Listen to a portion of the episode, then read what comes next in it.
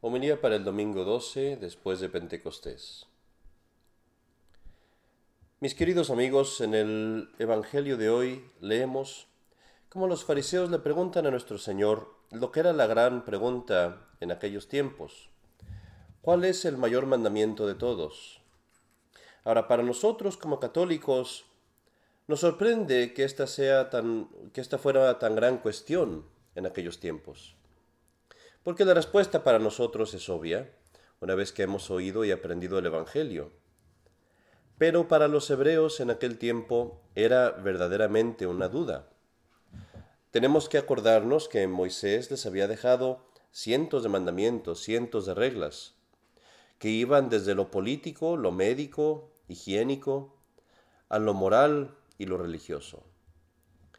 Entre todas estas mandamientos y reglas, los hombres sabios de aquellos tiempos debatían, discutían cuál debería ser el mayor. Pero mis queridos hermanos, no nos debemos sorprender que los hombres tuvieran esta duda. esto nos demuestra, nos recuerda, mejor dicho, que el hombre sin guía cae en error, que nosotros mismos Estamos inclinados a caer en el error si no tenemos una guía, una instrucción, y específicamente si no tenemos la guía de la Santa Madre Iglesia. Por ejemplo, bástenos ver a los protestantes, a las denominaciones cristianas, entre comillas, del día de hoy, y ver qué tanto han caído ellos en el error y en la ignorancia. Porque los protestantes, las denominaciones protestantes, ahí no han ido aún más lejos hasta el punto de decir que no es necesario guardar los mandamientos. Y ahora, mis queridos hermanos, si está mal, si es algo malo, ignorar cuál es el mayor mandamiento de todos, ¿qué será? El negar todos los mandamientos sin distinción. El día de hoy, pues, en este sermón, quiero hablar acerca de los grandes errores, los tres grandes errores que se hacen en cuanto a los mandamientos. Primero, vamos a hablar del error de los protestantes, que dicen que no es necesario guardar los mandamientos. En segundo, vamos a hablar del error del Vaticano II, que enseña a, a olvidar, a romper el primer mandamiento, para darle énfasis al segundo, supuestamente. Y finalmente vamos a hablar de algunos de los errores más comunes respecto de los mandamientos que cometemos los católicos. Hablemos pues primero del error de los protestantes. Si tuviéramos que resumir el pensamiento protestante, podríamos hacerlo en estas palabras. Ellos dicen, para ir al cielo, todo lo que tienes que hacer es tener fe. No tienes que tener buenas obras, no tienes que hacer buenas obras, porque Cristo ya lo hizo todo por ti. Este es el pensamiento protestante y es blasfemo, erróneo y herético. La respuesta inmediata de un católico debe ser esta. La fe imperfecta sola no basta para salvarte. Para salvarte es necesario que tu fe sea completa, es decir, que vaya acompañada con el amor de Dios, es decir, con la caridad. Y si no tienes amor de Dios, no te puedes salvar, por más que tengas fe, porque tu fe es incompleta. Por decirlo en otras palabras, mis queridos hermanos, nosotros, como católicos, decimos que hay dos clases de fe.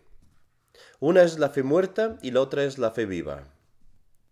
La fe muerta es la fe sin obras, una fe incompleta. Es como la fe de una persona, por ejemplo, que cae en adulterio, o en robo, o en mentira, y está en pecado, pero aún así cree en Dios. Cree en Dios, cree en las cosas que la Santa Iglesia enseña. Esta persona tiene fe, no cabe duda, pero no tiene amor, no tiene caridad. Y esta fe, pues, porque es incompleta, no te puede salvar. Es algo bueno, es bueno tener la fe aunque esté uno en pecado, pero es necesario también tener caridad, es decir, que la otra clase de fe, la fe viva, esa es la que nos salva. La fe viva es la fe que está informada, completada por el amor de caridad, por el amor de Dios, perdón, y la caridad. Esta es la fe que con ella lleva el que nosotros nos abstenemos de pecado, procuramos no pecar, y además guardamos los mandamientos de Dios en una forma positiva, obrando, haciendo obras buenas, haciendo actos de virtud. Esta es la fe que lleva a la salvación, la fe que va acompañada de la esperanza y de la caridad. Pero queridos hermanos, cuando ustedes discutan con un protestante, nos dirá, ¿y eso en dónde está en la Biblia? ¿Y eso dónde dice en la Biblia eso? Porque yo leo en San Pablo que la fe me salva. Y yo leo también que nuestro Señor Jesucristo le dijo a mucha gente que ve, tu fe te ha salvado. ¿Dónde está lo que tú dices en la Biblia? Bueno, debemos de responderle a este amigo protestante. Cuando nuestro Señor Jesucristo dice, tu fe te ha salvado, se refiere a una fe viva, es decir, a una fe con el arrepentimiento de nuestros pecados. Pero si no me crees, escucha lo que dice nuestro Señor. ¿Qué dice Él en el Evangelio de San Juan? Si me amáis, guardad mis mandamientos. Guardaréis mis mandamientos, dice, si me amáis. Pero si no me crees, aún nuestro Señor dice también, no todo aquel que me llama Señor, Señor, entrará en el reino de los cielos, sino aquel que hace la voluntad de mi Padre, aquel que hace la voluntad de mi Padre. Ese entrará, entrará en el reino de los cielos. Es decir, aquel que guarda los mandamientos, aquel que hace obras de virtud. Y en el Evangelio de hoy, mis queridos hermanos, ¿qué pasa? Le preguntan a nuestro Señor cuál es el mayor mandamiento y Él no dice, no hay necesidad de guardar los mandamientos. O Él no dice, solamente guardaremos los mandamientos un poco más y después ya no tienes que guardarlos. No. Nos, nos ratifica que los dos grandes mandamientos en los cuales todos los otros están contenidos es amar al Señor tu Dios con todo tu corazón, con toda tu alma, con todas tus fuerzas, y a tu prójimo como a ti mismo. Ahora, mi querido hermano, quiero aclarar una cosa.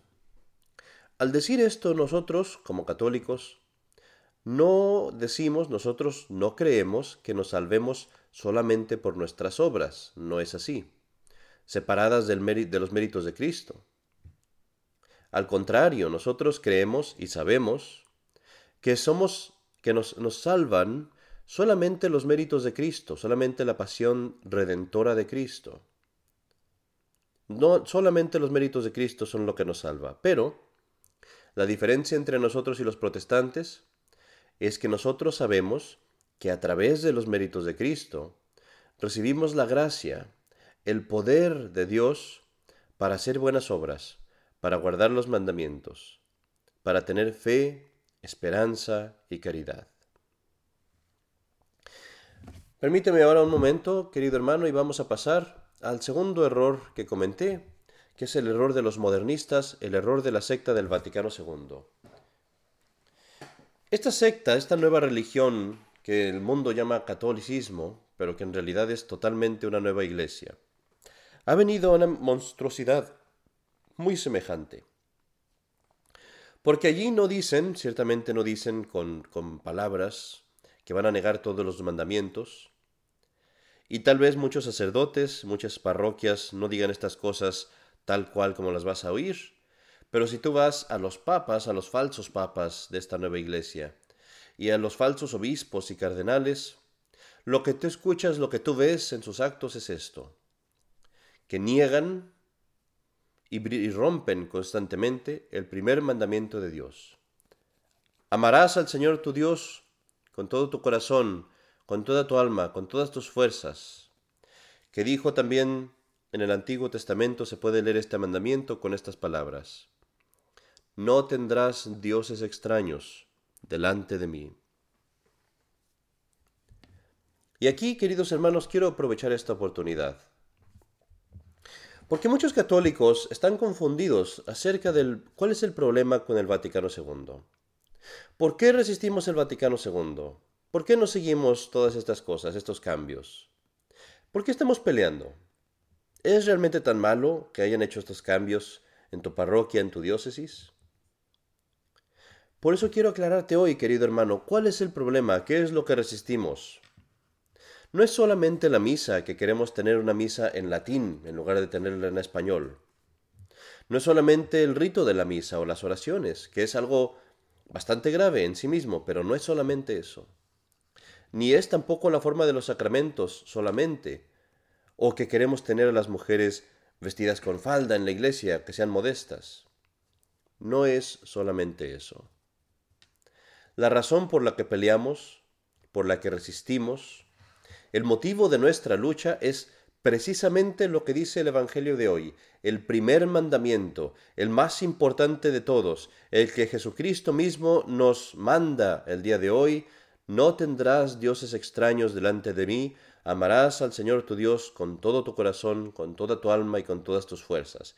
Y esto quiere decir que no puedes adorar a Buda como Juan Pablo II lo permitió en Asís, que no puedes tomar en tu frente la marca de Shiva, de un demonio del hinduismo, como lo hizo el mismo falso papa mientras visitaba en India, que no puedes adorar o, o rezarle a Dios en la falsa, expirada religión del judaísmo, como todos estos falsos papas lo han hecho, yendo a sinagogas, prendiendo las velas, orando con los judíos, como si ese rito fuera aún válido, como si aún no hubiera venido el Mesías. No tendrás dioses extraños delante de mí, es decir, no adorarás a Alá, no besarás el Corán, no irás a las mezquitas con los musulmanes y pretender unirte en su rito, porque es falso como lo han hecho Juan Pablo II, Bergoglio, Benedicto XVI y Paulo VI, y como lo hacen los mismos documentos del Vaticano II, que alaban la religión falsa del Islam, y que se atreve a decir que el Islam adora al verdadero Dios, cuando ellos no adoran a la Santísima Trinidad. No tendrás dioses extraños delante de mí, dice el mandamiento, es decir, no tendrás un ídolo, en los jardines del Vaticano, y le mandarás a sacerdotes, supuestamente sacerdotes, y a católicos que, que lo adoren, que se inclinen delante de él hasta el suelo, como lo hizo Bergoglio con el ídolo suramericano de la Pachamama. No tendrás dioses extraños delante de mí. Despierta pues, mi querido hermano católico, y reconoce, de una vez por todas, que nuestra batalla contra el Vaticano II y sus errores no es solamente acerca de la misa en latín, no es solamente acerca de tener bonitos vestidos o tener eh, este, acólitos que sean hombres solamente y no mujeres, o tener faldas largas y velos en la cabeza cuando vamos a misa. Todas esas son cosas buenas, pero no nuestra batalla es acerca del asunto más importante de todos, acerca del mandamiento más importante de todos, no tendrás dioses extraños delante de mí, amarás al Señor tu Dios con todo tu corazón, con toda tu alma y con toda tu mente y con todas tus fuerzas. Y así pues, todo esfuerzo, toda resistencia, cualquier sacrificio que hagamos por esto, vale la pena. Y no podemos conceder nada. No podemos pretender aprobar esta falsa jerarquía que pretende amar al vecino, amar a su prójimo, mientras que al mismo tiempo pisotea los derechos de Dios, de los ritos de Dios, de la liturgia divina, de la revelación. Pero ellos, al pisotear los derechos de Dios, cometen un terrible pecado contra Dios y además también un terrible pecado contra su prójimo, porque lo privan de la oportunidad de salvarse, quitando de ellos la verdad la verdadera religión, los verdaderos sacramentos y la verdadera misa. Quiero terminar el sermón, mis queridos hermanos, hablando finalmente de los errores más comunes que cometemos los católicos respecto de los mandamientos. Permíteme decir primero una cosa. Como católico, es tu deber saberte de memoria los diez mandamientos de Dios y los mandamientos de la Iglesia. Y si tú ahorita sentado, después de este sermón, tratas de preguntarte, a ver, vamos a ver si me sé los diez mandamientos. A ver, voy a ver si me sé los mandamientos de la iglesia. Y si tú te das cuenta que no te lo sabes, tienes que estudiarlos, tienes que aprendértelos tan pronto como sea posible. Y si tú eres negligente en esto y no lo haces, eso es un pecado. Porque saber los mandamientos es algo tan importante que el ser negligente en aprendérselos es verdaderamente un pecado.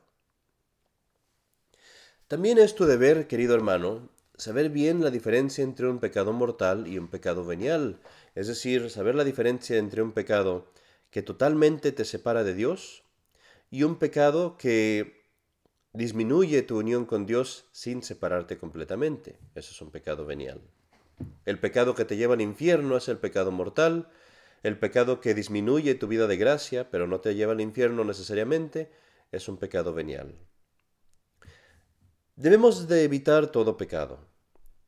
Pero es importante saber esta distinción, especialmente porque si tú tienes un pecado mortal en tu conciencia, no puedes acercarte a la comunión, o al matrimonio, o a la confirmación, o a cualquiera de los sacramentos que requieren que tu alma esté en la amistad de, Dios, es decir, en la gracia de Dios. Así pues, tienes que saber cómo distinguir entre un pecado mortal y un pecado venial. En este punto precisamente es donde hay un gran error con muchos católicos que piensan que los pecados de la impureza solamente son pecados mortal cuando se llega a una acción o cuando se cumple con cierto tiempo o algo así. Y piensan, bueno, si no hice tanto, si no llegué a tanto, es un pecado venial. Esto no es cierto, esto es un error. La verdad es que cuando cometemos un pecado contra la pureza, cualquier pecado que cometamos contra la pureza va a ser mortal, siempre y cuando haya habido consentimiento, que nos hayamos dado cuenta, que hayamos tomado la decisión, y siempre y cuando haya habido conocimiento también de lo que estábamos haciendo. Obviamente, si yo estoy soñando o inconsciente o no estoy poniendo atención, pues difícilmente voy a poder pecar. Pero si yo estoy consciente de lo que está pasando y decido hacerlo o verlo o pensarlo, entonces ese pecado es un pecado mortal. Por ejemplo, si hay un mal pensamiento me viene a la cabeza y yo consiento en ese pensamiento y, lo entretengo, aunque sea por unos segundos, pero conscientemente, deliberadamente, es un pecado mortal. Si yo estoy viendo algo en la televisión y aparece algo impuro, y lo veo y consiento en verlo, aunque sea por algunos segundos, aunque sea por algunos minutos, es un pecado mortal. Haya o no haya acción, el solo hecho de verlo es un pecado mortal. Esa es la acción. Entonces, siempre que cometamos un pecado contra la pureza, deliberadamente, conscientemente, debemos de confesarnos antes de ir a comulgar. Y finalmente, queridos hermanos, la otra cosa que es bueno mencionar es que siempre es bueno confesarse al menos una vez al mes, incluso aunque uno no tenga pecados mortales. Uno puede confesar pecados veniales, hay que estar arrepentido, hay que tener el propósito de enmienda. Pero uno puede confesar pecados veniales también, siempre y cuando tenga esas dos cosas. Y la razón por eso es, o la razón de eso más bien es, que el sacramento de la confesión no solamente te da el perdón de tus pecados, también te da fuerza para dejar de pecar y también aumenta tu, nivel, digámoslo así, de gracia, aumenta el, la gracia santificante que hay en tu alma. Así pues, mis queridos hermanos, continuemos la misa de hoy apreciando la guía de la Santa Iglesia, que actúa con nosotros como lo actuaría Jesucristo mismo. La guía de la Iglesia para nosotros es la guía de Jesucristo mismo. Contra el error de los protestantes que dicen que no debemos guardar los mandamientos. Contra el error del Vaticano II que dice pisotea el primer mandamiento. Nos dice hoy la Santa Iglesia Católica, guardad los dos mandamientos y perseverad en ellos, si deseas salvar tu alma. No tendrás dioses extraños delante de Dios. Amarás al Señor tu Dios con todo tu corazón, con toda tu alma, con toda tu mente, con todas tus fuerzas, y amarás a tu prójimo como a ti mismo. En el nombre del Padre, y del Hijo, y del Espíritu Santo. Amén.